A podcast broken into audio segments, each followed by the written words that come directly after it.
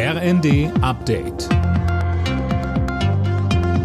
Stündlich neu. Auf den Punkt informiert. Ich bin André Glatzel. Guten Morgen.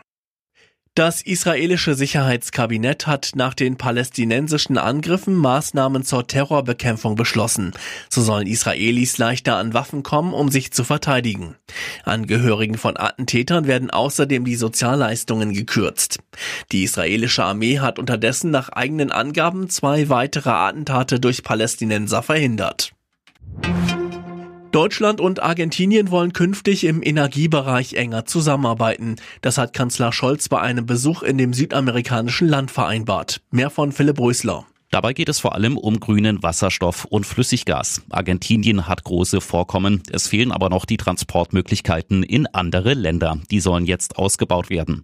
Bundeskanzler Scholz versprach außerdem, sich für das Mercosur-Freihandelsabkommen zwischen der EU und Südamerika einzusetzen.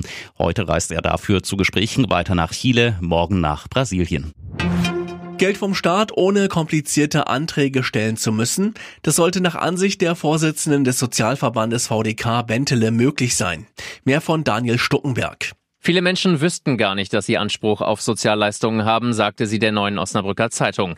Das sei ungerecht. Es brauche eine bessere Vernetzung von Finanz- und Sozialbehörden und einen optimierten Datenaustausch. Dann könne der Staat Sozialhilfeberechtigte selbst identifizieren und ihnen einfach das Geld überweisen, wenn die einen Anspruch haben, ohne dass vorher ein Antrag nötig ist.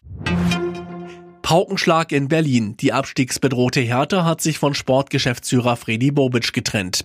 Nach dem 0 zu 2 im Hauptstadtderby gegen Union war Schluss.